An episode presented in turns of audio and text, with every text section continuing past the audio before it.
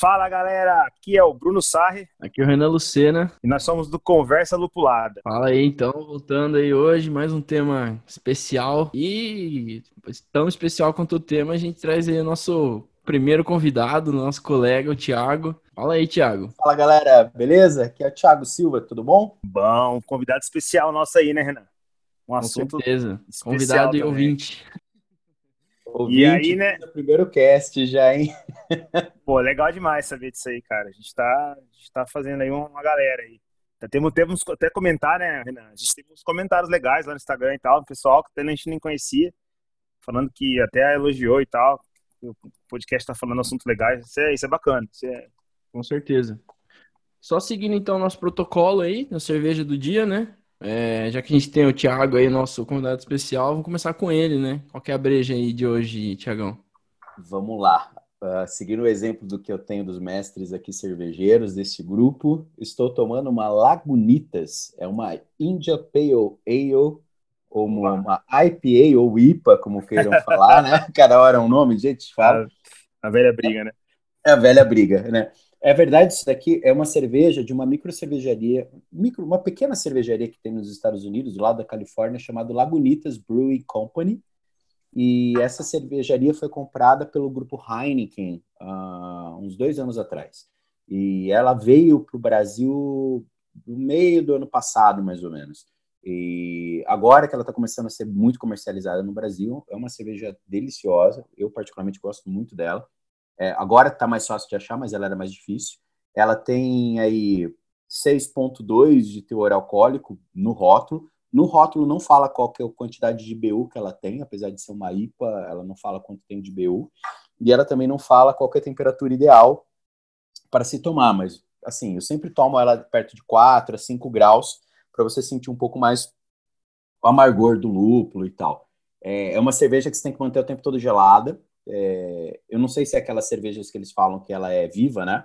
Tipo da coruja e tal, mas desde que, que eu, é, é, depois eu vou comentar, comentar um pouco mais sobre isso, mas eu conheço desde o lançamento dentro da Heineken, é, quando foi feito o lançamento, lá dentro da Heineken ela sempre era refrigerada, ela não era comercializada ou movimentada dentro da empresa de maneira nenhuma quente. Então ela era mantida gelada o tempo todo. Então eu entendo que é uma cerveja que tem alguma coisa aí com com cerveja viva, que, é que a gente fala. Aí vocês podem explicar isso melhor. Mas eu tô tomando essa aqui, que é uma das cervejas que eu mais gosto. Então, tô, tô felizão aqui em casa. Pô, legal. Cara, hoje eu tô tomando uma grande sour, né? Todo mundo já sabe que eu gosto de sour. Ela chama Soul Sour. Ela é uma cerveja da Everbrew. É, aproveitando aí, já fazendo um pequeno merchan pro nosso colega Paulinho, aqui de Jundiaí, que, que tá revendendo essa cerveja. Uma cerveja maravilhosa. Ela é, vocês vão ver depois na foto lá, mas ela é vermelha, ela, ela vem do estilo Berliner Weiss, é, com framboesa, mora e morango. Inclusive, ela é até curiosa, que ela também é, ela não é pasteurizada, então ela é uma cerveja viva, tem que ficar refrigerada. É, e ela é toda sedimentada, cara. Eu, eu fiz o último, a última, último pour aqui no copo e nossa, caiu um monte de coisa aqui, cara. Achei até curioso, assim. Eu acho muito legal, na verdade. É uma cerveja tranquila, ela tem 4,1 de, de, de, volume alcoólico, 15, por, é, 15 IBUs, então ela não é uma cerveja amarga. E a recomendação aqui é da temperatura de 5 a 8 graus, tá? Numa, numa, numa tulipa. Eu não tô tomando uma tulipa, na verdade ela é até parecida com uma tulipa, mas eu não tenho. Então tá indo no improviso. Mas, cara, cerveja sensacional quem tiver oportunidade aí, quem for de Jundiaí, procura o pessoal da The Hops aí, que eles, eles vão te atender com, com as cervejas da Everbrew. E você, Bruno? Lá no Instagram, né, inclusive, né? É, vamos, marcar eles. É. Vamos marcar eles lá, porque aí fica mais fácil a comunicação. Inclusive, dá pra fazer é. pedido por eles lá, entendeu? Bacana, é bom, é bom isso daí. Ah, bom, eu tô, cara, eu tô mais ou menos igual você aí, merchan, né, recebidos do, do dia, né? Eu, uma amiga minha ali do CrossFit, a Giovana, ela putz, cara, ela é mó fã da cervejaria Búzios e é uma cervejaria muito boa, né? E ela me, me deu aí, pediu para fazer. Eu tô abrindo exceção, que eu não tá tomando cerveja, eu ia ficar até abril sem tomar cerveja, Caramba. e hoje eu tô abrindo uma exceção é, para tomar a cerveja que ela me deu, então vou. Tem, tive que degustar, porque como é que eu vou fazer um review de uma cerveja, né? Mas é que eu vou falar de uma cerveja sem tomar ela, né, cara? É uma afronta, né? Então eu abri essa cerveja aí especial para Giovana, também é nosso ouvinte, tá, Renan? Ela tá sempre ali comentando Opa, lá no nossos salve, posts. Giovana. Salve, Giovana. É parecendo aquele, né, pessoal famoso, né, cara? Nossos ouvintes. Tá? Engraçado. Então, e essa daqui, cara, ela chama Ferradura. Ela é uma Belgian Strong Golden Ale. E, cara, eu achei muito boa, porque dos estilos belgas é o estilo que eu gosto, né? Golden Ale ou a Blonde Ale. É um estilo que eu gosto porque ela é mais leve. Essa, como ela é mais strong, então ela é um pouquinho mais alcoólica. Então ela tem 8% de álcool, né? Só que para uma belga tá até legal, né? Tá, tá, tá, até suave se for ver. Mas ela não tem o gosto de álcool, ela, ela é tranquila, é uma cerveja que dá para tomar até assim num, num, calor, tá? Apesar da temperatura dela indicada aqui é de 4 a 6 graus. Então não é uma temperatura tão baixa assim, uma temperatura normal. E o IBU dela, assim, é até amargo, é 30, né? Se for, é até legal que vocês falaram aí, ó. A Lagunitas, ela tem 50 e poucos, tá? Então ela é igual uma IPA, é mesmo. Uma IPA normal é 60, 60 e pouco. Então ela é 50 e pouco. A que você falou, Renan, a sua Sour é 15. E essa aqui é 30, que legal. Então dá para fazer um comparativo bacana. Então a IPA, como deveria se esperar, ela tem um IBU maior. Essa Belgian Strong Golden Ale, eu até fiquei meio assim, é, é, impactado ali, porque ela tem 30, então, mas não, não aparece o amargor dela no sabor. E a sua é esperar também ser um amargor leve, né, Renan? Então tem que ser 15 mesmo aí por aí, uhum. senão vai ser uma sour amarga e daí não vai ter nada a ver, entendeu? Mas, uhum. cara, recomendado aí, os caras da cervejaria Búzios lá do Rio de Janeiro, é, Rio de Janeiro, uma cena cervejeira muito forte, muito legal, viu, galera? Então, assim, é, quem, quem, quiser conhecer mais, os caras têm muita cervejaria boa lá. Tem muita, tem muita cerveja boa lá que tá, tá aparecendo da praia agora, que é uma cervejaria que veio de lá também. É, tá aparecendo muita cerveja do Rio de Janeiro agora, surgindo no mercado agora, que você está começando a ver, e que você não conhecia, e que está começando a aparecer agora, que é legal de experimentar, vale muito a pena. É, legal, então, tem, ó. Praia, praia foi uma cerveja que veio do Bruno, Exatamente. ele recomendou. Eu, Sim. ele, ele é um grande fã da Vitibir, né? Na verdade, ele só tem esse estilo. Eu fui, achei no Oba, aqui em Jundiaí, né? não tinha achado nenhum outro mercado. Comprei, gostei, marquei até eles lá, eles interagiram e tal. Então, assim, cara, muito boa mesmo. Eu acho que eles estão conquistando. E tem a do Mussum lá, né? Isso uhum. que eu ia uhum. falar. Cacildes. Cacildes. É uma é, ótima e cerveja. Os, os caras cresceram bastante. Legal.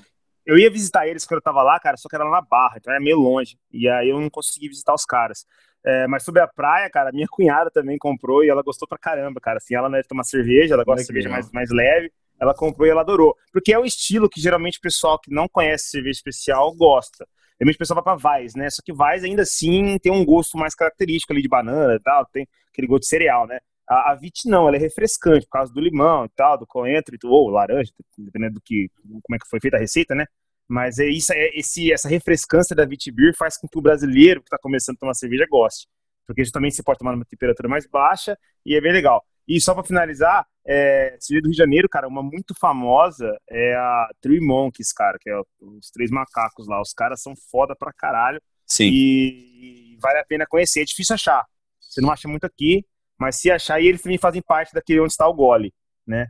Que é um uhum. projeto legal que vai um tempo. Quem tiver a oportunidade de achar as latas aí, são latas colecionáveis. Que legal. Nice. Bom, então, é, o tema de hoje que a gente escolheu a falar é a combinação, né? Então a gente falou bastante sobre as características da cerveja, características de serviço da cerveja, né?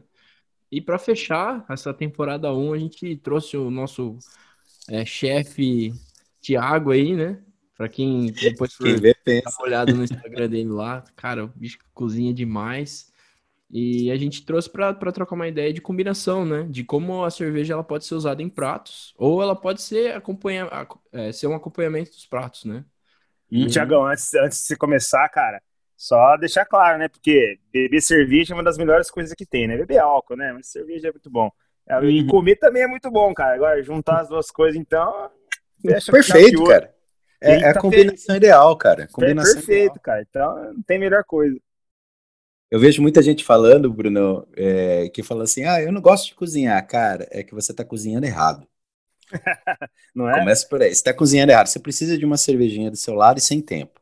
Cara, você, você vai, falou um negócio agora aí. perfeito, cara. Eu e minha esposa, assim, a gente adora. Minha esposa adora cozinhar, cara. Se vocês conversarem, vocês vão trocar uma ideia. E ela, cara, a gente tá fazendo um exercício forte agora, porque a gente quer dar uma maneirada em cerveja. Mas, cara, a gente não consegue cozinhar sem tomar uma cerveja, cara. Tipo assim, é, chega a tremer, cara, a mão quando não tem uma cerveja para cozinhar junto. Aí esses dias a gente tava fazendo comida, a gente pegou uma. Eu fiz um drink para ela sem álcool, eu catei uma. Ela, ela, gosta de tônica, né, cara? Eu, eu odeio água tônica. Ela colocou água tônica, coloquei água tônica pra ela, coloquei um limãozinho cortado ali, espremi um limãozinho galego, aquele, né, mais caseirinho e tal.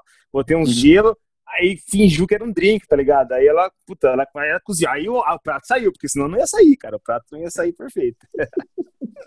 show, show. É bem isso, cara. É bem isso. É, co cozinhar, cara, é, é o que a gente fala, né? Cozinhar é, é um tempo que você. Se, se você cozinha por obrigação, e assim, eu não vou entrar nem no mérito, porque existe um âmbito profissional. Não vou entrar nesse mérito. Mas tem a galera que tá em casa e que, assim, puta, todo dia tem que cozinhar, todo dia tem que fazer comida e tal. Eu não curto fazer isso. Você tem que achar alguma forma daquilo te dar prazer. Cozinhar é, para mim, por exemplo, é prazer. Eu adoro cozinhar. Eu adoro pegar um tempo no almoço para fazer comida. Eu gosto de fazer minha comida, gosto de fazer a janta, minha esposa também. E é um momento que a gente tem para conversar, é um momento que a gente tem para tomar nossa cerveja, é um momento para fazer uma comida diferente. E eu falo para você, se você consegue descontrair este momento que você está fazendo a comida, cara, você uh, descobre um universo de sabores diferentes porque tem acreditado que é chabão que fala assim: ah, cozinhar é uma forma de amar, né? Você está demonstrando amor para outra pessoa. Mas quando você tem uma pessoa que está do seu lado, como companheira, e alguém que compartilha aquilo com você, e você tem a oportunidade de vamos bater um papo e transformar aquele momento em momento de descontraído, cara, você vai fazer miséria na cozinha. Eu garanto para você. E óbvio, a vontade de tentar fazer. Cara, você não vai acertar o tempo todo. Vai ter hora que você vai errar, vai ser uma porcaria a tua comida. Paciência bola, amanhã se acerta, ou na janta se acerta e segue o jogo. E somando isso com uma cervejinha do lado, né, cara? Fica sempre. Perfeito, né? É, sempre. E aí é legal que você faz um paralelo também com fazer cerveja, né? Porque se fazer cerveja uhum. nada mais é do que cozinhar. Né, o pessoal, assim, tem muita gente que fala assim, cara, como é que você faz cerveja? E quando eu come... eu não sabia como que era 100%, sabia, via vídeo e tal, mas quando eu comecei a fazer, eu imaginei que era que nem cozinhar, eu já gostava de cozinhar também, eu gosto muito. E eu falei, cara, vai ser igual cozinhar. É óbvio que aí é igual uma sopa, né, mais ou menos, mas é ainda sim é cozinhar. E quando eu conto pro pessoal que pergunta, cara, como é que você faz cerveja, né? Eu conto as etapas, óbvio, resumidamente. Você fala, pô, mas é, é, é, você tá cozinhando então, cara. Eu falei, é, mas é. A cerveja é uma comida praticamente, cara. Você tem que sopão, fazer. Né? É um sopão, cara. É, é, é, um sopão de cereal. E aí o pessoal não acredita, cara. O pessoal fala assim, sério que é isso, cara? Eu falei, é sério que é isso, cara. É, é, é ir, é ir pra cozinha, né? Deixa eu abrir um parênteses aqui, Bruno. Até aproveitar a oportunidade. Eu fiz, já fiz cerveja duas vezes com um amigo meu chama Gustavo Rodrigues. Gente boníssima, é um cara que até comento com vocês, um dia vou colocar em contato com vocês para vocês conversar, porque ele tem muito, muito conhecimento. É, e numa dessas vezes que você estava falando de fazer a cerveja, é o que, que acabou acontecendo? Quando a gente está naquele processo de fervura, que você coloca o malte, etc., sabe aquele cheiro de pão gostoso, cara? O que, que acabou acontecendo? Nas duas vezes que eu fui lá, a segunda, a primeira vez não, porque eu era tímido, né? De, ah, tô aqui, primeira vez, tô na cerveja, tô na casa do cara, deixa pra lá. Ah, na segunda vez, cara, eu catei todo aquele malte, falei, vou levar isso daqui para casa e fiz pão, cara. Catei todo aquele malte e utilizei o malte para fazer pão em casa. E fica bom. Cara, fica muito gostoso, cara. Eu, eu, eu, gostoso. eu, eu sempre pergunto o que fazer. Eu não sei, Renan, o que você faz com o malte? Não, eu gosto de fazer pão. É, só que, cara, eu nunca tive as moral, a, a paciência de, de guardar o, o malte para é. fazer um pão. Uma vez a, a gente tentou, eu e a minha namorada, a gente tentou fazer um bolinho que a gente pegou uma receita. É um, é um, cara, é um bolinho de malte, basicamente. É. E como ele tem as casquinhas, a tendência é que ele fique crocante e tal. Eu não sei se a gente errou na massa ou se foi na temperatura do óleo, eu sei que ele não ficou muito bom, não. Ficou meio encharcado é. e tal. Mas, cara, que eu ia falar como eu parei um pouco de fazer, faz, faz acho que alguns dois. Não, acho que faz uns cinco meses que eu não faço uma cerveja. Eu acabei não, não, não tendo mais isso. E desses, desse tempo pra cá eu acertei bastante em receita de pão. Então talvez na próxima eu congele um, sei lá, umas 100, 200 gramas aí do, do, do restante pra, pra, pra fazer um pãozinho. Se você precisar de uma cobaia pra experimentar aí, tamo junto, cara. Porque a gente mora longe pra caramba, então se precisar de cobaia, tamo aí. Então, cara, isso que eu queria falar, porque daí, tipo, eu comi um bolinho uma vez só feito com malte, lá na cervejaria que é a Schornstein, lá em Olambra, que é de Pomerode, mas os caras tinham ali em Olambra, não sei, agora mudou.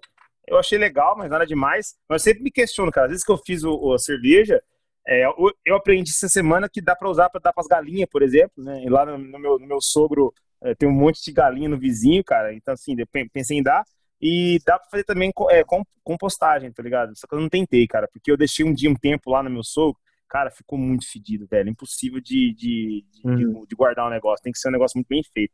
Mas legal saber, cara. De fazer pão, acho que vai ser a melhor forma, Renan. Se você fizer uhum. aí, ó, eu também, eu também sirvo de cobaia. Vou, vou tentar. E aí, o que sair, eu posto lá no, no nosso Instagram pra galera dar uma Show conferida se deu certo ou não. Bom, vamos, deixa, eu, deixa eu dar uma direção aqui pra esse papo, porque senão nós vai ficar falando até amanhã. Isso aí, eu quero mandar agora, Tiagão. É, o, show, o show é com você, cara. É, eu ia perguntar, é, quais são as experiências daí do Thiago em, em na utilização de cerveja em, em, pratos ou na combinação de cervejas com pratos e tal? Vamos lá. É importante conhecer um pouco sobre mim, porque todo mundo. É, quem entrar no meu Instagram, meio da minha esposa, vai ver que eu faço muita comida. Eu gosto de cozinhar. Só que quem uh, me conhece muito mais tempo sabe que eu não cozinhava antes. Eu comecei a cozinhar alguns anos atrás e embalei mesmo para cozinhar, e de 2016, principalmente 2017 para frente. 2017 para frente foi um momento que duas coisas grandes aconteceram na minha vida. Eu tive uma separação há um tempo atrás, passei, entrei no novo casamento, estou feliz hoje dentro do meu novo casamento, porque eu tenho uma esposa parceira que me acompanha em tudo. Então, isso daí não tem, cara, de novo, falando sobre o lance da comida, não tem melhor coisa que você ter alguém do seu lado que te acompanhe em tudo isso. E durante esse tempo eu tive liberdade, que acho que é o grande, a grande chave aí, para me aventurar dentro da culinária. Eu sou um cara meio doidão, cara. Eu sou meio de, é, de pegar uma receita e falar assim: é, ah, sabe aquele negócio? Bobó de camarão. Bobó de camarão é difícil de fazer? Cara, eu caço o vídeo no YouTube e falo: vamos ver se esse negócio é difícil de fazer. E pô, você, fez, você fez macarrão outro dia com tinta de lula. Eu falei, pô, meu. Fiz, aí, fiz. Aí não, bicho. Cara, isso, isso, é, isso é muito legal, porque é pensar fora da caixa, né? Sim. Minha, minha esposa faz muito isso, cara. Por isso que eu falei pra vocês, vocês tinham muito conversar, cara. Um dia que vocês se encontrar, vocês vão conversar. Cara, e não tem coisa mais gostosa do que isso, porque o que que acontece? O que eu reparei é o seguinte: nesses dias eu fiz em casa o tal do famoso Beef Wellington, que é aquele que você pega o filé mignon, Nossa, é, eu adoro isso, velho. folhada e tal. Cara, é a segunda vez que eu tô fazendo, essa última vez que eu fiz, eu achei, modéstia a parte, ficou muito bom. E, e até um, um, amigo meu me mandou falar assim: Caraca, eu quando ia para Inglaterra, comia na, na, Inglaterra, esse negócio é muito difícil de fazer. Eu falei: Meu, não é difícil, ele só tem etapas. Se você segue as etapas, você vai sair com o resultado do outro lado. É só você ser é, é processo, né? Seguir aquilo que está tá acontecendo ali. Então, o que aconteceu? De 2017 para cá, eu comecei a me aventurar nesse universo de comida, num, de cabeça, de mergulhar nisso daí. E de 2017 para cá, eu comecei a entrar no mundo cervejeiro. Até 2017, eu era aquele cara que é, tomava uma brama no, no, sábado, uma latinha, estava feliz. Aí no outro sábado eu tomava uma escola, estava feliz. Sabe aquele negócio de. O meu, meu mundo se resumia a isso e é, eu, eu tomei, para você ter uma ideia, até hoje eu lembro de dividir uma Guinness com o meu irmão. É, e assim, eu não tinha paladar nenhum para cerveja. E a gente comprou uma lata de Guinness só para ver aquela bolinha que tem dentro da lata, uhum. para ver o que todo mundo falava. Então a gente foi experimentar. Cara, a gente não deu conta da cerveja, porque o nosso paladar não dava é. conta daquilo. E a gente não conseguiu tomar. E ficava naquele assim: como que esses caras conseguem tomar isso? É muito amargo, esse negócio é muito ruim, que não sei o quê. É paladar, né? Você vai acostumando. A gente comentou sobre a Guinness no episódio passado, cara. Você não uhum. escutou, você falou, mas é. É, o outro você, você vai ver, foi coincidência total, porque é, é. Putz, cara, eu até brinquei. Pra mim era uma cerveja assim, nossa, é a cerveja mais diferente do mundo quando eu comecei a tomar. Hoje eu tomo, cara, parece que é água, de verdade, assim, não, não tem mais amargor, amargor nenhum. Nenhum. Hoje eu tomo ela de boa também, já tomei algumas vezes aqui em casa e assim, olha para e falo assim, meu, como, como muda o paladar, né? Porque até então eu olhava e falava assim, nossa, isso aqui é o ápice do amargo. É, eu, já, eu já tive a oportunidade de tomar uma da cervejaria Júpiter, que é uma cervejaria cigana, é uma de 120 BUs.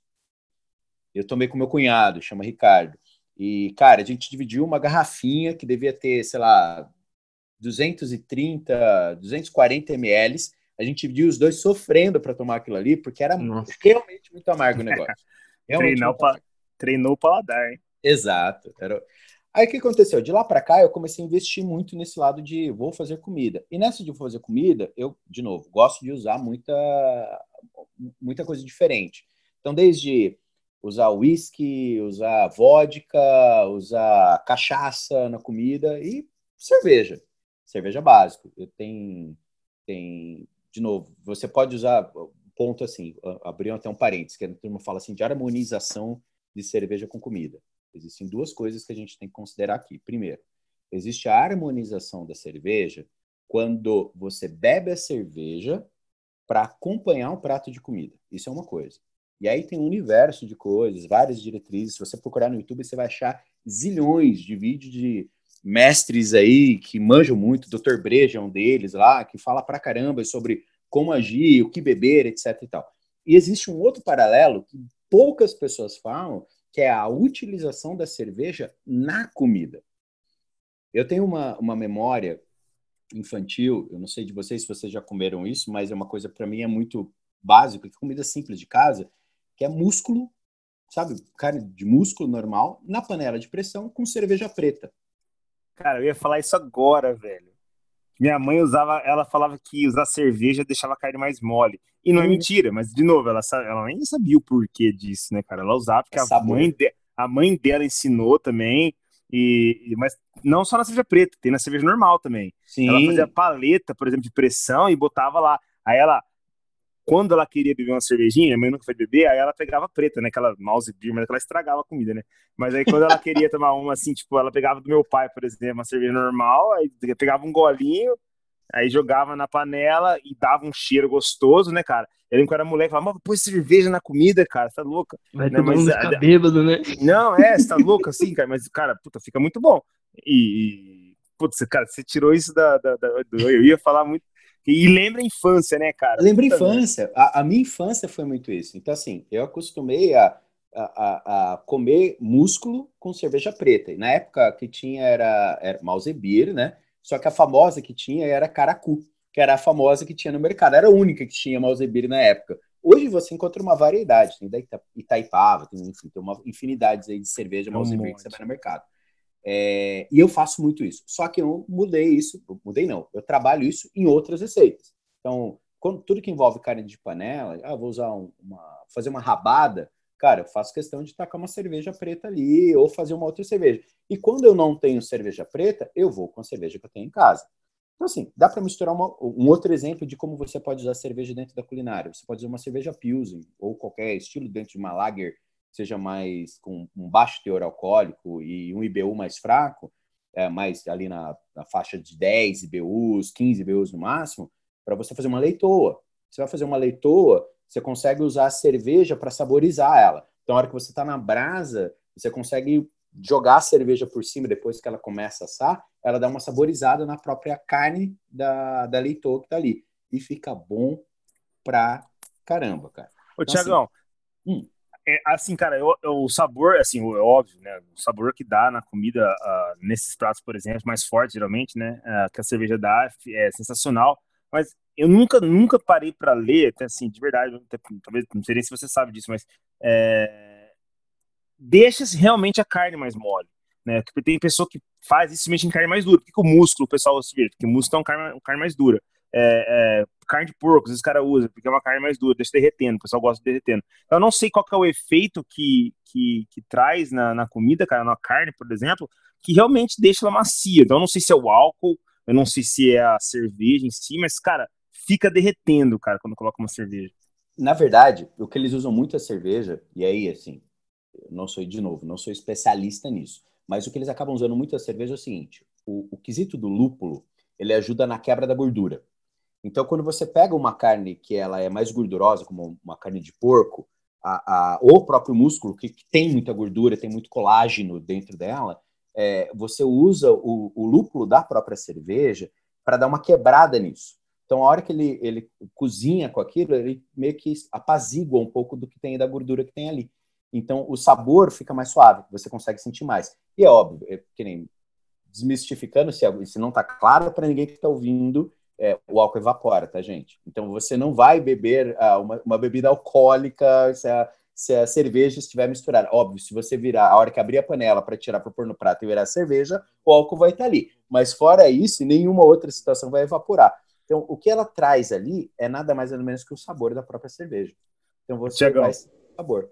Hum. E aí, cara, se eu for pego na lei seca, eu sei que comendo o seu prato que você fez aí, eu tô tranquilo. tá isento dessa. Só que é, é, todo esse lado. Então, assim, você consegue usar a cerveja é, dentro da culinária uma variedade muito grande. Inclusive, é, muitas das receitas que a gente faz hoje, é, é, é muito natural você ver falar, por exemplo, cozinha molecular. Usa-se muito vinho dentro da cozinha molecular para você fazer molhos. Você consegue usar cerveja para fazer também. Então, você consegue trabalhar com pratos diferentes ali e usar tipos de cerveja diferentes. Assim como o vinho, você tem que trazer uma cerveja que tenha um gosto que você goste, porque ela vai acrescentar no sabor do prato. Aí, de novo, a hora que você colocou ali na preparação daquilo, e um dia a gente pode falar só de receitas diferentes e tipos de cerveja que a gente pode usar em cada uma das receitas, sem problema. Mas, mas dá para você usar muito isso. E, sei lá, muito do que eu tenho ouvido nos casts de vocês, e eu assino embaixo do que vocês falam sempre, é, é a primeira regra básica da cerveja é você tem que beber a cerveja que você gosta. Ponto. Você tem que tomar aquilo que você gosta. Em cima daquilo que você gosta, você vai é, trazer este sabor que você gosta para aquilo que você gosta de comer. É, então, eu também, eu não sou um grande chefe, né, mas eu me arrisco às vezes na cozinha e uma experiência que eu tive já usando cerveja foi fazendo uma é, cebola caramelizada. É, então, a hora que ela tava bem caramelizada, bem molinha, eu fui e coloquei Cara, não deu 100 ml, assim, eu acho que foi uma cerveja... Eu acho que até foi uma, uma Mouse Beer da Brahma, porque ela é bem doce, e eu queria trazer esse, esse... Eu queria aumentar um pouco essa caramelização da cebola, porque naturalmente ela já fica doce, né, depois desse processo de caramelização. E eu queria uhum. aumentar um pouquinho e trazer um pouco desse gosto da cerveja. E aí eu coloquei, cara, acho que 50 ml da cerveja ali e deixei ela dar aquela reduzida junto com a, com a cebola. Então ela terminou de cozinhar, e aí ficou um, tipo um, um molho espesso, cara, ficou muito, mas muito gostoso. Já pensei no hambúrguer com isso aí, hein? Já, ó. Eu ia comentar isso agora, já fiz isso com hambúrguer, cara. É bom. É bem gostoso, cara. Eu acho que o hambúrguer, é... eu nunca fiz essa, essa combinação, tá? Eu acho que eu sou um péssimo exemplo para esse episódio de hoje, porque eu nunca fiz nenhuma harmonização. Mas eu acho que o hambúrguer, eu vejo bastante gente tentando harmonizar, né? Cerveja com hambúrguer. Eu não sei se é por, pelo fato do hambúrguer ser. É, principalmente aqueles smash burgers, né? Que, que, eles têm. Ele traz bem aquele gostão Mas... da carne, né? E, e, eu acho que, putz, cara, dependendo da cerveja, deve combinar muito bem, né? Mas daí entra naquele que você estava falando, Tiagão. Aí entra na, na parte de harmonizar, né? Assim, aí já não, eu não vejo tantas receitas para hambúrguer, não ser complementos, que nem imagina o hambúrguer com a cebolinha caramelizada na mouse beer. Aí Nossa. já é, sucesso, história, né? É Mas hambúrguer, sim, cara, é sucesso, inclusive em tap houses da vida aí, cara, o prato clássico aí em pubs, gastropubs da vida, qualquer gastropub que você for no, na Europa, qualquer lugar do mundo, inclusive no Brasil, uhum. é, o prato clássico é o hamburgão com fritas ali, entendeu, cara? Aí, né, aí você tem várias opções de harmonização. Mas aí é legal, que é outro, é outro tema aí, né, Tiagão? É, aí cai para o outro lado. Tem esse primeiro, essa primeira ramificação de usar a cerveja na preparação da comida. Essa é uma coisa que, cara, dá para viajar num cast animal nisso. E tem um segundo lado, que é onde você vai achar muito, muita coisa aí na internet. É legal isso, que é o, o como harmonizar a cerveja que você está bebendo com a comida que você está comendo. Então, é, a essência disso é eu tenho minha cerveja e eu tenho minha comida. Então, o fato de eu ter esses dois itens que têm seus sabores específicos, suas características específicas, tem que me trazer um terceiro sabor, que é a unificação deles. Isso é harmonização. Então, a partir do momento que eu tenho a harmonização desses dois integrantes aí, a comida que eu estou comendo e a cerveja que eu estou bebendo, eu consigo extrair o melhor que eu tenho lá. E aí, ver a combinação. De novo, o básico aqui é, não existe uma escrito na pedra falando assim, olha, você só pode beber uma, sei lá, uma stout com este tipo de carne. Você só pode beber uma lager, sei lá, uma Belgian ale com esse tipo de macarrão. Não, não existe isso. Porque vai muito do, do, do que você conhece, da sua experiência que você tem, do, da sua memória gustativa daquela cerveja. Então tem coisas que trazem na hora que fala assim, putz, eu gosto desse sabor com esse tipo de combina. Combinou. O que a gente faz é sugestões. Fala assim, olha, este sabor tende a combinar mais com este tipo de comida. E aí, que é o legal, porque você tem duas vertentes gigantes de dentro do, do universo de combinação, de harmonia de cerveja com comida. Que você pode seguir para uma linha de semelhança, que é a vertente 1, ou a vertente 2, que é a linha de contraste. Então, a semelhança é, primeiro, quanto mais é, forte a comida é, eu tendo a subir a, a, a seja o IBU da cerveja, seja o álcool da minha cerveja, o IBA lá, eu, eu tendo a subir esses valores para equiparar. Então, se é uma comida muito gordurosa, eu tenho que ter uma cerveja muito forte para acompanhar aquilo, para ter um parâmetro para conseguir sentir os sabores daquilo.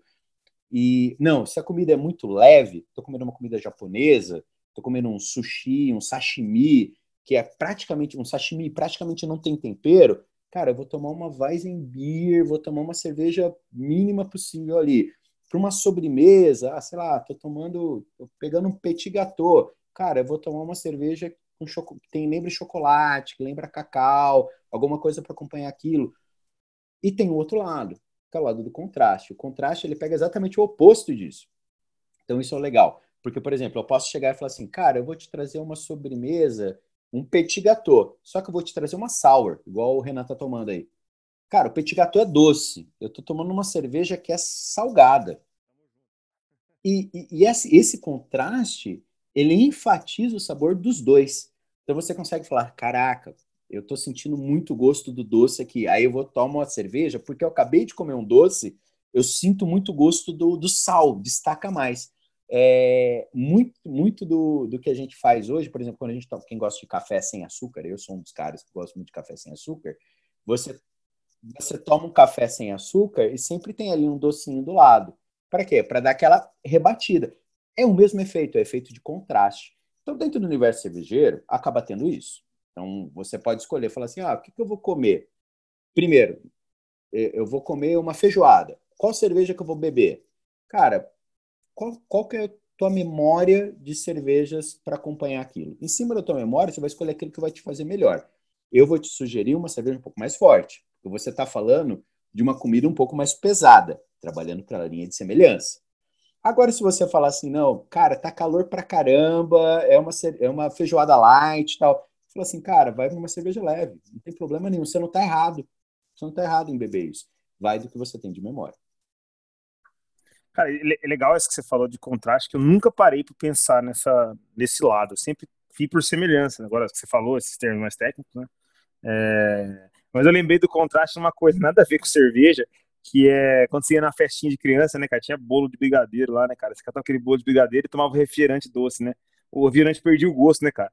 Aí, tipo, porque os dois são muito doces e aí você não sentia mais nada. Você ficava, tipo, você, tuas papilas gustativas ficavam adormecidas. E aí vai bem no encontro daí, né, cara? Você pega, tipo, às vezes por contraste é mais legal. Né? Tipo, esse, esse caso, assim, nada a ver com cerveja, mas é um exemplo clássico. Como os dois eram parecidos. Ele evidencia. Exatamente. Aí... Ele evidencia muito mais o sabor do produto. Quando você fala assim de, de contraste, ele, você está forçando a destacar o sabor dos dois produtos indistintos. E aquilo vai tirar um, vai te criar um sabor diferente, uma memória diferente daquilo. Então, eu, particularmente, sou dos contrastes, cara. Eu gosto muito do lado do contraste. Então, eu pego tudo que eu leio e falo assim: olha, é, eu assino um clube de cerveja desde 2017. Sempre vem a receita lá de: olha, tem um prato tal, você pode usar não sei o que tal. Isso daqui é recomendado. É frutos do mar? É recomendado aqui você usar uma Pilsen, pegar uma, uma Weizen, que não sei o que. Cara, eu vou para uma trapista, sabe? Eu vou partir para um negócio do outro lado. Por quê? Porque eu, eu sei o gosto do fruto do mar e eu sei o gosto de uma vaz. Eu falei, eu quero destacar, eu quero, eu quero experiência nova, vamos experimentar coisa nova. E nisso você descobre coisas que você gosta e coisas que você não gosta. Vai ter momentos, eu tomei uma, eu não vou lembrar o nome da cerveja agora. Eu estava com minha esposa é, e a gente estava tomando aqui em casa, é, comendo queijo, queijo é, grana pagano, é, golda, né? uma uns queijos amarelos mais assim fortinhos, né? Aí tinha uma cerveja em casa, aí fui pela linha de semelhança, que era uma cerveja que ela tinha 12% de álcool. cerveja forte. Cara, e assim, a temperatura para você tomar era em torno de 12, 11, 12 graus, porque ela era mais quente, a gente deixou. É... A gente não deu conta de tomar cerveja. sabe aquele negócio, tipo, a gente comeu queijo, porque a gente gostava muito do queijo, mas pra gente não combinou. Por mais que falasse assim, ó, oh, é, faz, pô, um queijo, vocês estão comendo queijos mais fortes, a gente tava com gorgonzola e tal, vocês estão comendo queijos mais fortes, é, é, combina com uma cerveja mais forte. A gente tomou uma cerveja de 12% de álcool. Cara, não rolou, cara. Não rolou. A gente tomou aqui e falou: ah, é, não deu certo, deixa pra lá. Beleza, terminamos de servir a cerveja, mas falando, será que nunca mais a gente toma? Errado nossa parte, a gente tem que achar o prato certo é. para tomar com ela. Deixa eu jogar uma bomba aqui, já que a gente tá falando de harmonização. Quem já tomou o grande, famoso, brasileiríssimo cu de burro? Limãozinho ah. com sal na cervejinha. Ué, não, Cara, é, eu acho, é, eu acho crucial, né? Eu, eu acho que esse é. E agora? É o contraste? É, né? Porque, cara, são coisas salgada e azeda entrando numa cerveja que não é tão amarga e é leve, mas tem um pouco de malte. Cara, é uma puta experiência, bicho. Quem nunca experimentou isso tá perdendo. É, é o contrário. Se, se eu te falar que a, prime... a primeira vez que eu tomei isso daí foi em 2018. É... Uma tia minha, chama Roberta, ela levou e falou assim: Tiago, tá aqui. Ela pegou a latinha, aquele processo tradicional, né? De virar a latinha ao contrário, furar a latinha com super perigoso, né? Com uma faca, tacar sal grosso, limão ali em cima e falou: vai, experimenta tal. Eu não tinha tomado até então. É, é gostoso pra caramba. Mas o que, que você tem ali? Você tem o limão, você tem o sal, que é azedo, salgado, misturado com uma cerveja que é amarga. É, e aquilo, o, o contraste dos sabores que tem ali, destaca. Tanto que se você tomar uma cerveja que vai. E tem muita cerveja no mercado hoje que tem limão, que laranja lima, que hoje, principalmente o mercado cervejeiro brasileiro está lotado disso agora, usando muito essas frutas. E principalmente sour, é, você consegue ver a diferença de uma cerveja é, sour para uma cerveja tradicional, uma Pilsen, uma Ale da vida, uma Lager, uma Ale da vida. É, é, é legal isso, cara. É, é um sabor que eu, eu costumo falar para todo mundo. Eu tenho uma regra na minha vida, tanto para culinária quanto para cerveja. Tem um cara de um canal americano chama Andrew Zimmerman. Não sei se já ouviram falar. Ele, ele, ele faz um programa chamado Comidas Exóticas. E ele roda o mundo comendo as coisas mais absurdas de qualquer lugar. Ele veio para o Brasil comer coraçãozinho de frango. E eu não achei um careca, nada absurdo. Não é? Exato. É um careca? É um careca. É e assim, não, eu amo coraçãozinho de frango, amo coraçãozinho de frango. Só que eles vieram para o Brasil para comer coraçãozinho de frango porque aquilo era uma comida extremamente exótica. Tipo, cara, no Brasil eles comem coração de frango. Enfim, e tem uma regra que o Andrew Zimmerman coloca na vida dele que ele fala o seguinte: você só pode falar que algo é ruim, que você não gosta, depois que você experimenta duas vezes aquilo. Então, a primeira vez que você passou por aquilo é a sua primeira impressão. Você tem uma expectativa, por mais que você fale que não, você gera uma expectativa em cima daquilo, Mínima que seja, mas já era. E se aquilo não atende sua expectativa, a sua tendência é rejeitar e nunca mais querer aquilo. Tenta de novo. Numa dessa de tentar mais uma vez, capaz de você gostar, porque a sua expectativa já vai estar tá quase lá embaixo. Você já sabe o que está esperando. Numa dessa você gosta. Você acaba encontrando com uma situação que vou, um, no momento que você vai curtir aquilo. E aí você passa a curtir aquilo. É, é, eu fui assim com IPA.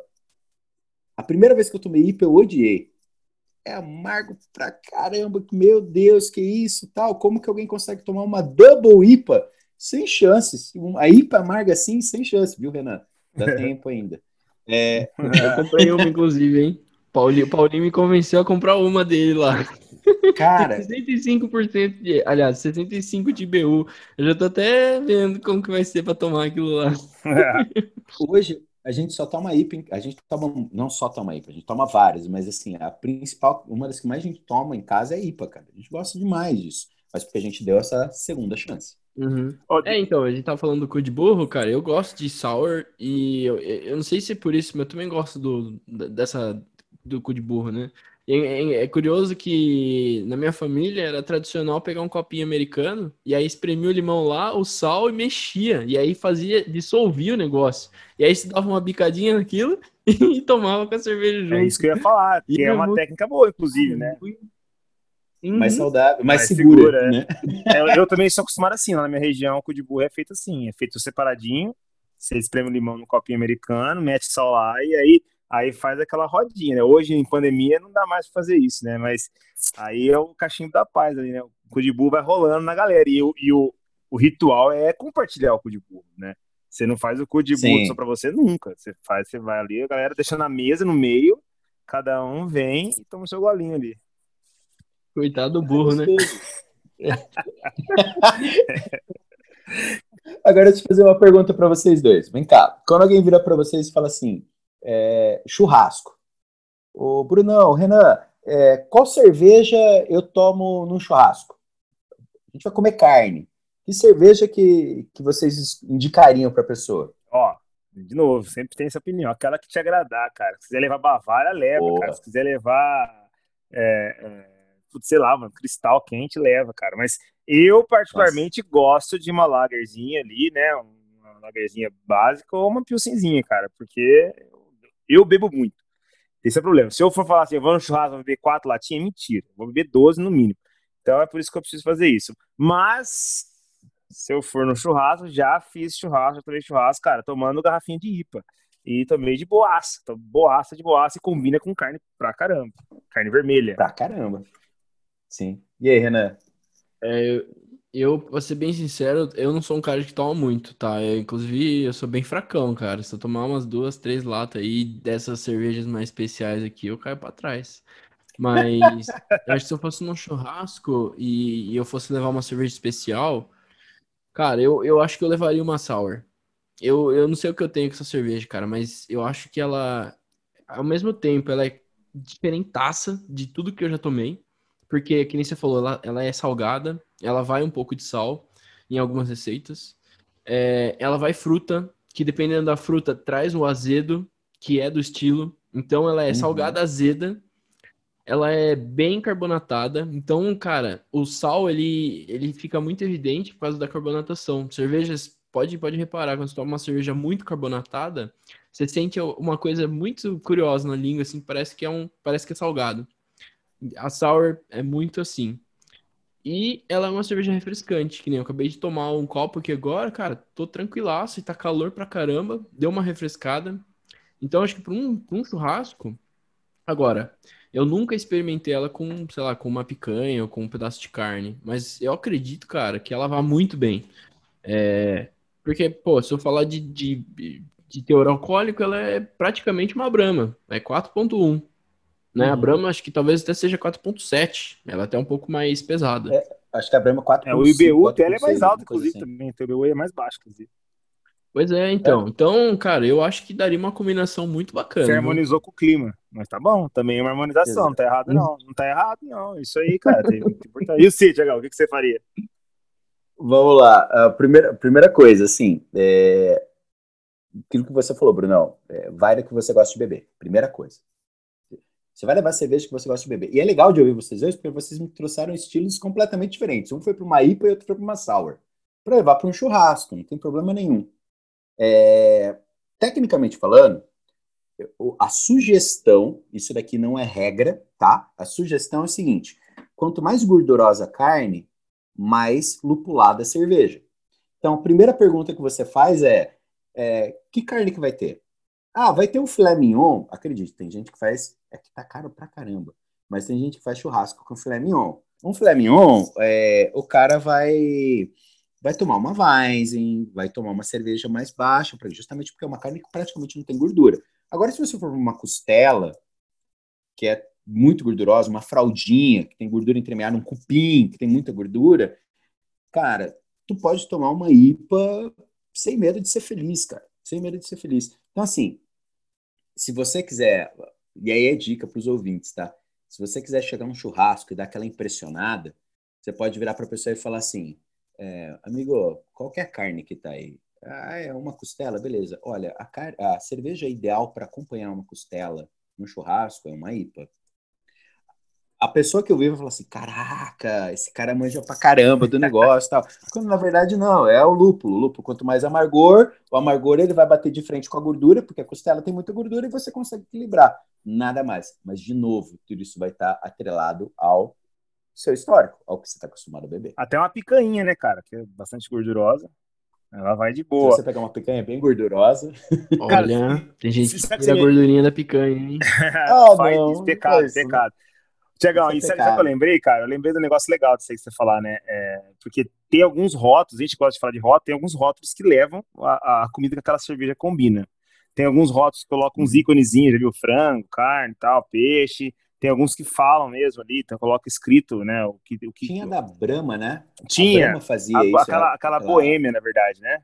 Aquela... Que vinha assim, ó, isso daqui acompanha carneiro, é. peixe, não sei o que, tá vinha no próprio rótulo. Exatamente. É... E assim, é, sempre assim, achei legal, cara, sempre eu minha esposa dava risada, tá? porque tem alguns que vêm assim, ó, tipo, IPA, né? Vamos botar IPA de novo, não. porque IPA, ela, é uma, ela combina bastante coisa. É, geralmente gordurosa, pimentada, coisas do tipo, né? E, e, às vezes você vê assim na, na, na IPA, né? É, combina com carnes de caça, né, cara? Eu sempre fico assim, porra, mano, que porra é essa? Eu vou caçar, eu vou, eu vou caçar o carneiro ali, mano, aí virou Mano, e se eu caçar um gambá, mano, vai combinar com essa porra? Então, tipo, eu sempre achei engraçado, carnes de caça, né, cara? E eu nunca, nunca, nunca compreendi o que é carne de caça, mas é, é, eu já fiz teste com churrasco, combina muito, cara. O problema só, às vezes, é a cachaça, né? Você, às vezes você vai pra, você vai pra Nárnia mais rápido do que você queria, né? E aí é onde é o problema, né, cara? E aí você... Duas coisas duas coisas que eu queria colocar, Bruno. Nessa parte de carne de caça que você comentou, eu, eu assisto muito programa de culinária. Verdade, é um hobby que eu tenho, eu gosto muito, ver muito vídeo aula, tive aula aqui com Fogaça, vou ter uma aula com a Alexa Tala no final do mês agora. Então, assim, te, te, tô caçando sempre aula com esses caras para me especializar, né? É, aí eu, eu tava vendo de um vídeo aula de um americano, e eles estavam fazendo exatamente sobre carne de caça. Esse muito lado que vem carne de caça tem duas coisas. Ou a preguiça de explicar qual é o tipo de carne no rótulo, simples, preguiça de explicar qual é o tipo de carne, porque assim, se você virar para uma pessoa aqui no Brasil hoje e falar assim, olha, é carne de caça, o cara vai falar, meu, vou, igual você falou, eu vou catar uma espingarda, eu vou pro meio é. do mato, matar um bicho pra, pra assar, é isso? O frangão caipira é carne de caça, né, velho? Exato. Agora, é, é muito por causa da cultura americana. Os Estados Unidos usam muito esse conceito de carne de caça. E que nem você comentou do gambá, gambá é uma, um dos tipos de carne que faz parte da carne de caça Dá deles lá. Da guaxinim, gambá, tem um monte de coisas diferentes que eles acabam fazendo que é classificado como carne de caça, cervo, etc. E tal. O segundo ponto que eu queria comentar era em relação a, ao seu foco. Por exemplo, quando você vai no churrasco, tem gente que gosta de ir no churrasco para que nem o Renan, ele falou assim, olha, não sou muito de beber, bebo, não sou muito de beber não, ele é de beber, só que não é de beber muito, é diferente, o muito está é, no lugar diferente na frase. É, ele saboreia a cerveja, ele experimenta a cerveja, ele degusta a cerveja, né? E tem, tem o pessoal que vai para vida louca, né? De, cara, tem três fardos da cerveja, o cara vai, vai só vai sair dali a hora que acabar os três fardos de cerveja. Tem. É uma meta, esse... né? O cara bota uma meta, né? O cara bota uma meta, ele só sai daqui a hora que acabar. É, e tem o terceiro nível, que é aquele lado assim: é, você vai do seu estado de espírito. Tem dia que você está disposto a tomar uma, duas cervejas só porque eu quero degustar a cerveja, e tem dias que você tá afim de, cara, eu não quero beber, eu não tô olhando para o rótulo que eu tô bebendo, eu quero beber cerveja tal, e, e vai tomando. É, eu costumo, nos churrascos que eu vou, eu sempre levo cerveja o suficiente para as duas situações. Então, o que, que eu faço? Eu levo ali, eu e minha esposa, a gente leva um ou dois packs de cerveja para falar assim, olha, se der a louca a gente quiser beber, tem cerveja para caramba e não corre isso que a gente dever nada para ninguém. Tem cerveja para caramba aqui.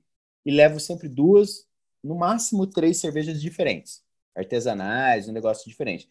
Porque na pior das hipóteses, o que pode acontecer é eu virar para a galera e falar, gente, tô com uma cervejinha diferente aqui, vamos experimentar todo mundo e fazer a galera passar por uma experiência diferente de cerveja ali. Perfeito. O que, se, se vocês não fizerem, eu acho mega legal. Você sempre leva uma cervejinha diferente no churrasco, o pessoal tá todo mundo ali tomando a sua boêmia, tomando sua Skol, sua Kaiser. Eu gosto muito de Heineken e Eisenbahn. É, você tá tomando Heineken, Eisenbahn, que seja. Aí você chega com uma Duvel, você chega com uma Vedette, você chega com uma cervejinha diferente e fala assim, galera, experimente isso aqui, vê, vê, vê o que, que, você acha. Eu fiz isso com, sabe a Colorado Lager deles? Que tem laranja na Colorado. Ribeirão né? Lager. A Ribeirão Lager. Cara, eu fiz isso no churrasco, meu, todo mundo, caraca, tem laranja aqui, tem laranja aqui. O cara tava tomando o, o dia inteiro uma cerveja, uma Pilsen normal, aí, secular do mercado. E a hora que ele tomou, na lata, ele virou para mim assim, cara, isso aqui tem laranja, Legal. isso aqui tem laranja. Eu falei assim, pô, ele pegou no paladar o negócio ali, depois Caraca, de tomar dois packs de cerveja, ele conseguiu matar o negócio. É uma cervejinha boa. É legal. Pô, eu gosto demais, gosto demais. E, cara, ó, eu, sim, a gente, só para dar uma, né, eu não manjo muito, uhum. eu tenho muita vontade de fazer o curso sommelier, um dia eu quero, né, é até um tapa na minha cara, porque quando eu comecei uma cerveja eu zoava, né, sommelier, sommelier é uma frescura do caramba, e não é, é um negócio super legal, não um tema é. super bacana, é um negócio que eu quero fazer um dia, porque eu percebo muito sabor, percebi isso, né, uh, comecei a entender, e eu, minha esposa, brincava, assim, sabe, nunca fui no Antep eu dou nota, falo as coisas ali, mas é tudo da cabeça, sem estudar nada. Mas você acaba aprendendo, né? Você acaba entendendo, você começa a ver algumas coisas e você começa a entender. Né? Que nem eu sabia que, por exemplo, eu combinava com churrasco, porque eu já li algumas coisas, já fiz esse teste, por exemplo, né? E um, um, que eu posso falar com, com propriedade, até falei pro Renan um dia offline, não foi nem gravado, né, Renan? Que, cara, é, eu, meu doce favorito é o cheesecake, né? É, eu, eu, nunca tive doce favorito, de repente eu descobri o cheesecake e é o, é o de frutas vermelhas, né? Ou de amora. Para mim é o, é, o, é o, meu favorito, cara. Assim, eu, eu, nunca sou de pedir sobremesa em restaurante, mas se tiver cheesecake eu peço, né? É, não é uma, uma atitude normal de brasileiro. Brasileiro não é muito comum de pedir sobremesa, né? Gringo adora fazer isso e tal. Mas, é, cara, uma vez eu, eu, eu fiz uma harmonização, né? Eu nunca imaginei, por exemplo, harmonizar doce com cerveja, coisa absurda, né, cara? E eu peguei o cheesecake de frutas vermelhas e harmonizei ele com uma da Young's. A Young's é uma, é uma cervejaria britânica, que é uma Double Chocolate Stout, né? É stout Nossa, ou Porter, acho que, é, acho que é Stout. É, ela é vai... É... A embalagem dela acho que é meio roxa, Isso, né? isso mesmo. Hoje ela tem uma garrafinha menor, ela tinha só de 500ml. E ela vai chocolate mesmo, óbvio, chocolate amargo, ela não é doce, é uma cerveja amarga, não vai achando que ela é docinha, né? Quem, quem quiser, é uma dica, inclusive, aí, ó, extra do, do episódio de hoje. Cara, a hora que eu tomei aquilo com cheesecake, cara, é, parecia um café. Porque café é gostoso de sobremesa, né? Uma delícia, né? Você até falou aí, né? Café sem açúcar, principalmente. Então parecia um café sem açúcar com uma sobremesa. Cara, não parecia cerveja, eu não sentia nem o gosto do álcool da cerveja. Parecia que eu tava tomando realmente um café gelado com um doce, assim, harmonizou, assim, ó, fez um carinho nas minhas papilas gustativas. Assim, ela pegou no colo, abraçou as minhas papilas e falou, cara, seja feliz. Então, assim, esse é um teste que eu fiz, gostei muito. É, com IPA eu já fiz vários testes de apimentado, é, de carnes vermelhas e tal. E com vinho já fiz alguns testes também, de queijos maduros, igual você comentou. É outro que, quando você come um queijo maduro e um vinho tinto, por exemplo, faz também um carinho nas papilas. Mas, cara, essa da, da chocolate, da Double Chocolate da Young, com a, o cheesecake, cara, esse é um clássico que, assim, toda vez que eu converso com alguém sobre degustação, sobre harmonização, eu falo, meu, faz isso, cara, você vai ver que é uma coisa insana, é uma mind-blowing. Tem duas coisas que eu quero comentar. Sempre tem duas coisas para comentar, né? Já reparou? A, a, a, primeira, assim, uma dica para todo mundo que está ouvindo.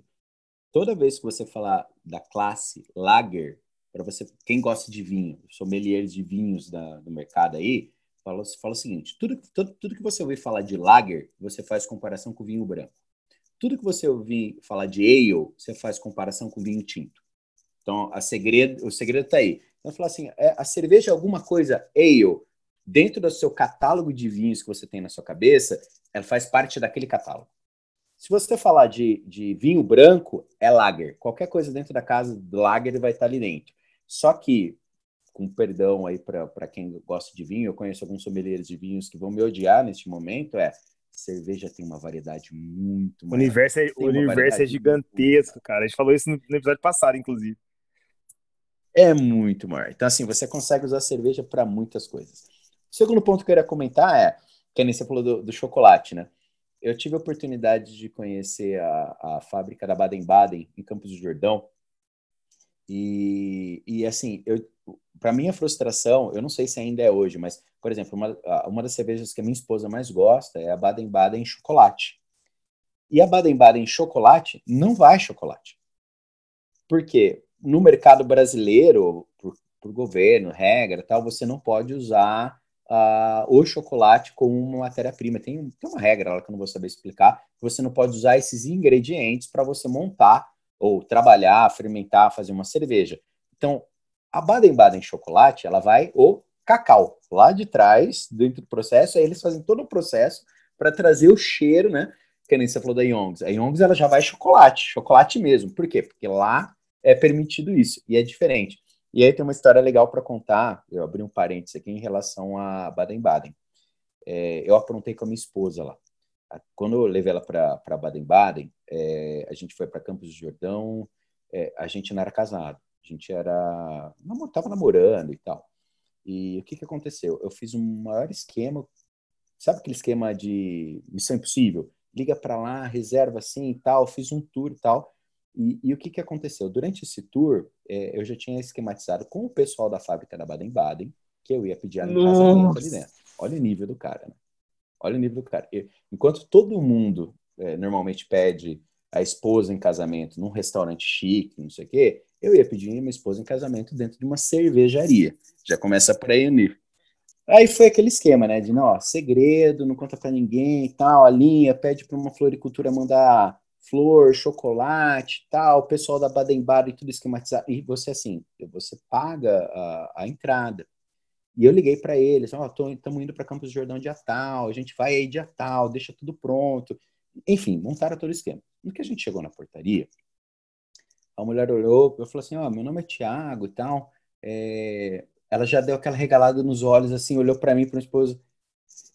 Você que é o Tiago? Eu naquela, não, disfarça, mulher, pelo amor de Deus, disfarça. Ela, espera um pouquinho, que eu vou chamar a moça. Aí foi lá correndo lá dentro, voltou, a outra moça olhou, arregalou os olhos para mim. Você que é o Thiago? eu falei, pronto. famoso. Agora vocês vão entregar que não sei o que aqui. Ela, não, tá aqui, beleza, é só entrar e tal. E nisso vai a instrutora passando, olha, aqui que é todo o processo de preparação e tal. E deve ter lá umas 10, 15 pessoas com a gente fazendo tour. Aí no, no meio do tour, né, a gente eu, olhando, né, e, e, a mulher do tour, o que, que acontecia? Ela falava para todo mundo e olhava para a gente e sorria. Era pouco falar para todo mundo, olhava para a gente e sorria. Eu falei, pronto, estão querendo entregar surpresa aqui do que está acontecendo. No final do tour, você vai e, e, eles apresentam todas as cervejas do portfólio deles e você degusta algumas dessas cervejas, né? E eu já tinha falado para o pessoal de lá que a preferida dela era chocolate. E o que, que aconteceu? Eles apresentaram todas as cervejas e tinham, tem uma Mazen, que é uma cerveja sazonal que eles têm ali, que normalmente é a última cerveja que eles mostram. E a mulher que estava fazendo a apresentação virou e falou assim: Olha, normalmente a gente apresenta essa daqui como última, que é a Mazen, que sai só em março, etc. enfim, falou dela. Só que hoje a gente vai fazer isso de uma maneira diferente. A última que eu vou falar é a chocolate, porque uma pessoa vai mudar de vida depois de um determinado momento. Então eu gostaria de chamar uma pessoa aqui na frente que ela vai mudar de vida neste momento. E nisso ela pegou e levantou um mega buquê de rosas que tinha ali. A esposa virou para mim e falou assim: Nossa, o que está acontecendo? Aí eu dei dois passos para frente e fui buscar o buquê. E entregar para ela, ajoelhei, toda aquela cena, né? De, Caraca, mano. Quer casar comigo e tal. Milhões de celulares brotaram de não sei da onde, né? Que todo mundo começa a arrancar celular e filmar aquilo tal. E, cara, foi um momento único, foi um momento único. E foi muito legal. Mas aconteceu dentro da fábrica da Badabada. Então, assim, quando alguém me pergunta, você gosta de cerveja? Eu falo, olha, eu pedi minha esposa em casamento numa cervejaria. Então, daí então, é um exemplo de, do quanto a gente gosta de cerveja aqui em casa. E ali, Renanzão, ó, batendo junto com o que a gente tinha falado várias vezes aí no, em alguns episódios, né? O cerveja uni, unindo as pessoas, né, cara? É, assim, Sim. Cerveja, cara, cerveja é sensacional, cara. É ponto final. É. Deixa eu contar um. Só pra gente finalizar, senão também vai ficar muito extenso, mas só pra. O Thiago falou de cerveja de chocolate, né? E existe o malte chocolate tá? É uma torra especial aí que é feita no malte, que ela traz o sabor de chocolate. Tanto é que cervejas escuras artesanais é, não vai corante, tá? Então a cerveja não é escura porque vai corante, não.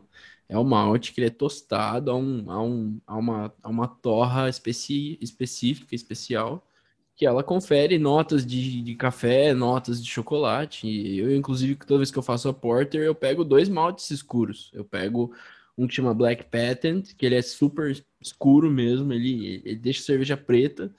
E o outro é o malte chocolate, que ele é uma torra um pouquinho antes da mais escura, que ela confere bastante sabor de chocolate. E quem toma fala, pô, meu, você colocou chocolate? Não, não coloquei chocolate, é o malte que traz. Ou colocou café? Não, não coloquei café, é o malte. E uma curiosidade rapidíssima, É, eu já vi uma receita que vai Nutella, então uma cerveja de Nutella, inclusive é daqueles velhos que eu já comentei algumas vezes, que é do Basic Brewing, e eles falam que não dá certo, porque a Nutella, normalmente o chocolate ele tem muita gordura, e a gordura com a água, com o líquido, não dá certo. E aí, no final, quando eles foram fazer a degustação daquilo que eles prepararam, o cara falou, nossa, cara, tá estranho, assim, ele olhava em cima, sabe quando tem aqueles negócios de óleo em cima, assim, ele falou, ixi, cara, não...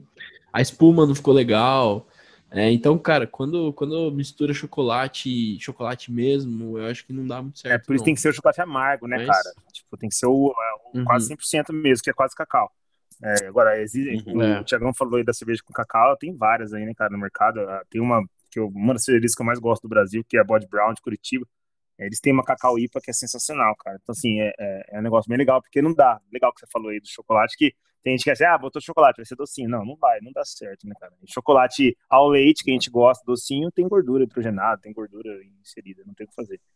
Cara, e aí, aproveitando que você também falou umas curiosidades aí, só falando uma novidade do, do mercado, cara, assim, que eu tava lendo alguns artigos aí, principalmente da, da Bembev, né? Você sabe, né? Tô, né, tô, tô nesse, nessa área aí agora. E 2021 tá prometendo muito aquela, aqueles hard seltzer, cara. Não sei se você chegou a ver sobre isso, que são as águas gaseificadas com álcool. Isso tá chegando no Brasil agora, novidade total. É, no Brasil tá só com uma que é da, da Heineken, da, do grupo Heineken, é.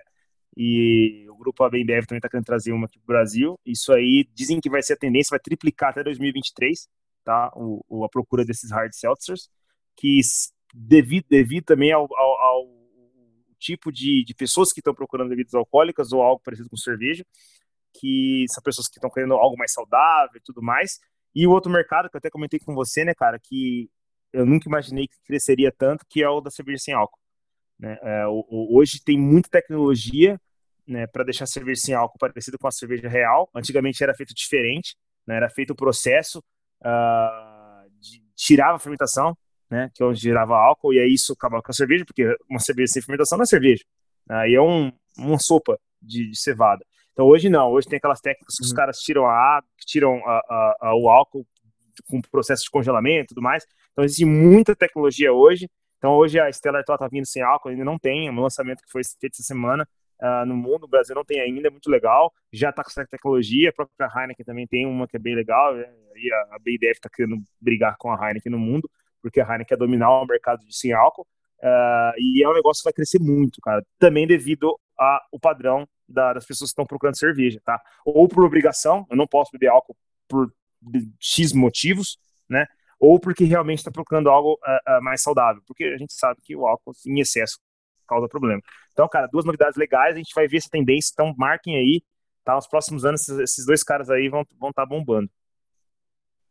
É, experimentem também, né? Eu tô curioso para tomar Heineken ah, sem álcool. Eu não tomei ela ainda. E tem mais uma também que é a da Stella Galícia, né? Que ela é sem álcool também. É, eu acho que são duas potências aí, né? No, no, no mercado.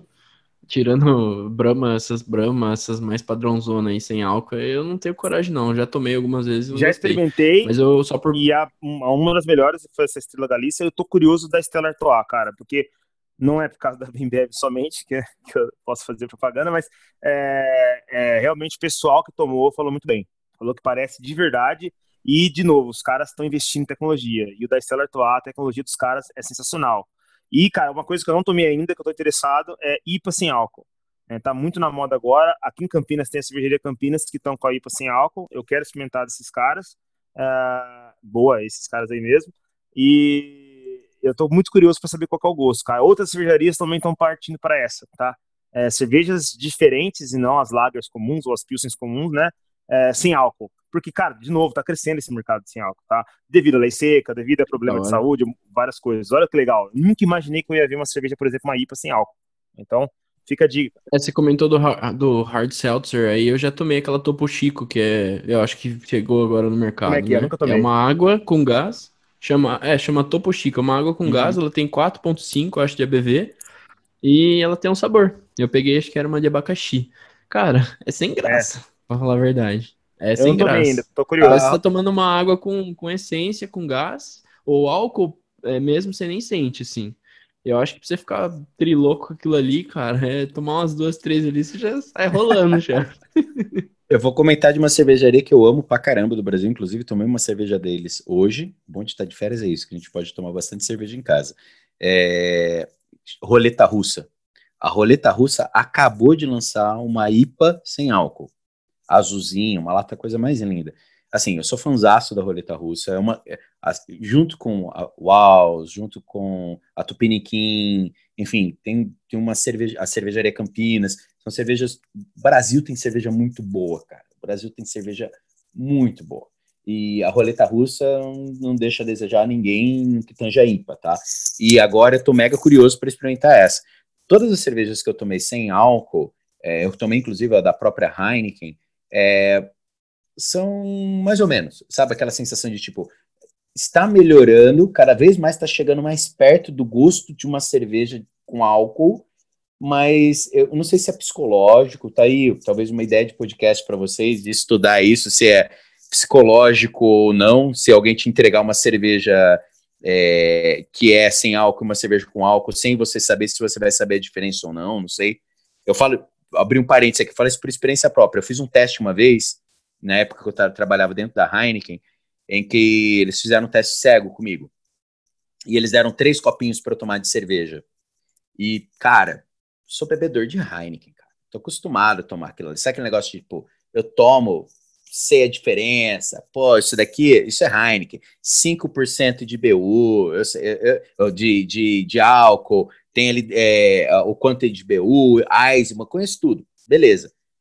Tomei os três copinhos. Eu não sabia falar qual era. Aí eu fui descobrir depois que eu tava tomando um copinho de Heineken e dois eram de Devassa, que é uma outra linha que a, que a Heineken tem. E, e assim, eu não sabia falar a diferença.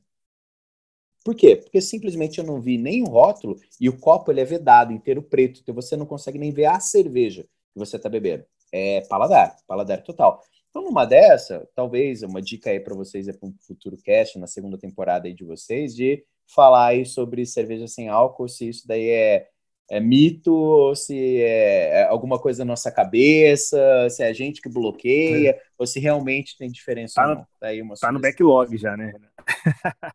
Ainda mais que é uma tendência mundial, cara. Isso é muito legal. Eu, eu acho que a gente vai ver cada vez mais. E justamente essa questão aí de melhorar, chegando mais próximo. Só de saber que agora as mais novas não estão pulando a etapa da fermentação, isso já é muito legal. Porque a cerveja é fermentação. Se não tiver fermentação na cerveja, não é cerveja. Aí não, não tem sentido nenhum. Então é muito legal isso daí. Da hora. Então, galera, para fechar então, cara, a temporada acho que foi muito legal. É, eu, Bruno, puta, a gente aprendeu muito fazendo esse, esse podcast e a gente tá muito ansioso aí para começar o planejamento da próxima. É, o Thiago já deixou a gente com várias ideias aqui. É, para quem acompanha a gente no Instagram também, compartilhe com a gente temas que talvez vocês é, gostem aí para possíveis novos podcasts aí. É, Cara, e é isso. Eu queria agradecer bastante aí pela participação do Thiago, foi muito legal. É, eu acho que saiu um pouco da nossa zona de conforto, né, Bruno? A gente está acostumado a papear eu e você aqui e trazendo uma pessoa diferente é diferente, foi muito, foi muito legal. Eu acho que foi muito enriquecedor pra gente.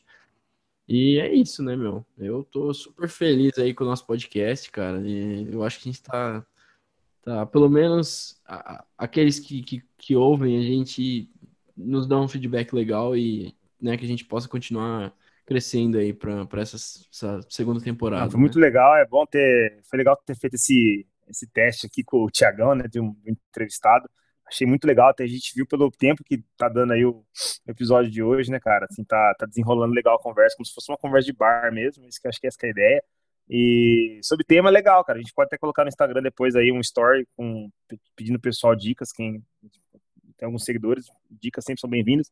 E agradecer a todo mundo, cara, foi muito legal, aprendizado, estudei muitos temas que eu não sabia, né, é, para vir falar, para não falar aleatoriamente qualquer coisa, né, tinha, tem o foi mal, tava doidão, né, mas uh, a gente pegou e estudou muita coisa, e, Tiagão, obrigado demais, cara. Agradecer você. Cara, eu só tenho a agradecer a vocês pelo convite, de verdade. Eu, como falei, eu acompanho vocês desde o início. É, tenho aprendido muita coisa. É legal porque eu, comentava muito com o Renan no começo, mandando mensagem para vocês por Instagram, etc.